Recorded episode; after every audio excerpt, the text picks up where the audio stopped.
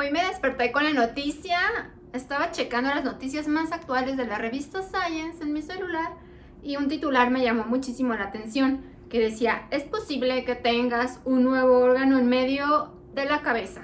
Y yo así de qué? Y venía esta imagen y obviamente le di clic y dije, ¿cómo que un nuevo órgano no se ha descubierto? ¿Qué onda? ¿Qué está pasando? ¿A qué se refiere? Apenas lo descubrieron, apareció de la nada. ¿De qué estamos hablando? Así es que de esto va a tratar este video. Como todos sabemos, tenemos tres pares de glándulas salivales mayores, parótida, submandibular y sublingual. También existen glándulas salivales menores, pero vamos enfocándonos en las mayores, que son tres pares. Pero todo parece indicar que existe un cuarto par de glándulas salivales mayores. ¿Cómo? ¿Qué? Ah, que se llaman las glándulas salivales tubarias. Y estos se encuentran en el espacio donde la cavidad nasal se conecta o se, encuentra con lo que es la garganta, lo que es la nasofaringe. La revista Science retoma el tema de un artículo basado en The New York Times, que a su vez se basa en el artículo original, que origina todo esto, y que es de la revista Radiotherapy en Oncology de Science Direct de Elsevier se descubrió en un estudio enfocado a radioterapia en el que se sospechó la presencia de ubicaciones de glándulas salivales macroscópicas bilaterales previamente inadvertidas en la nasofaringe humana después de la visualización mediante tomografía por emisión de positrones, tomografía computarizada con ligandos de antígeno de membrana específicos de la próstata, PSMA-PET-CT.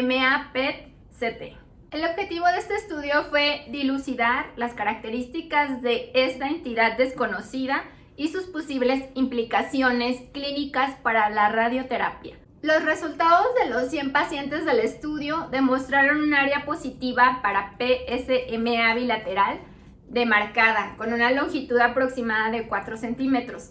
La histología y la reconstrucción 3D confirman la presencia de glándulas salivales mayores de secreción mayormente mucosa que expresan PSMA con múltiples conductos de drenaje, predominantemente cerca del toro tubario.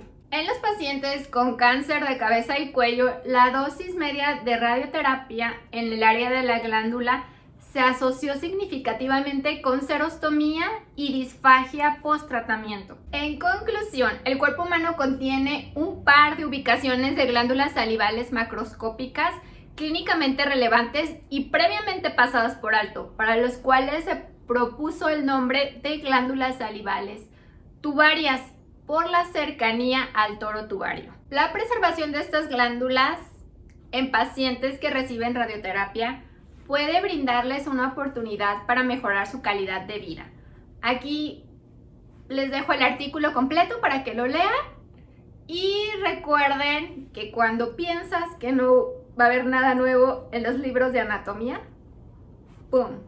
Nuevas glándulas salivales. Espero que les haya gustado este video flash breaking news para que se den cuenta de todas las novedades en el mundo de la odontología. Suscríbanse si me ven en YouTube y les mando un abrazo gigante. Hasta la próxima. Bye.